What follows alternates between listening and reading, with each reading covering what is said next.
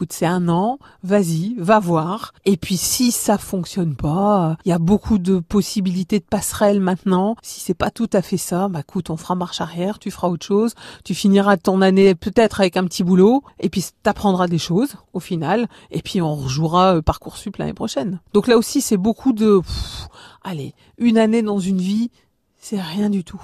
Et en faisant autre chose, il apprendra aussi certainement d'autres choses qu'il n'aurait pas appris à l'école. Bon, ok, le parcours sup, on se rend compte au mois de, décembre que c'est pas du tout ce qu'il a envie de faire.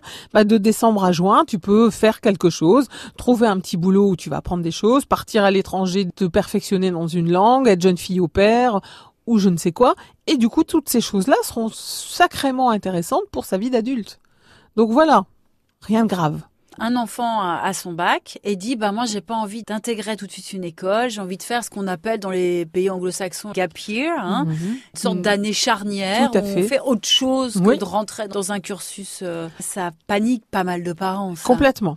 Alors là, ce qui est important à voir, si c'est une fuite, si c'est pour éviter de rentrer dans une école, c'est le mauvais plan. Si c'est pour gagner quelque chose, ça c'est vraiment intéressant. Donc là c'est vraiment à sentir avec l'enfant où on se situe là-dedans. Si c'est pour éviter de rentrer parce que j'ai pas envie de confronter aux études sup parce que parce que le monde étudiant me fait peur, là il y a un travail à faire avec le jeune, peut-être avec un professionnel pour aller retravailler.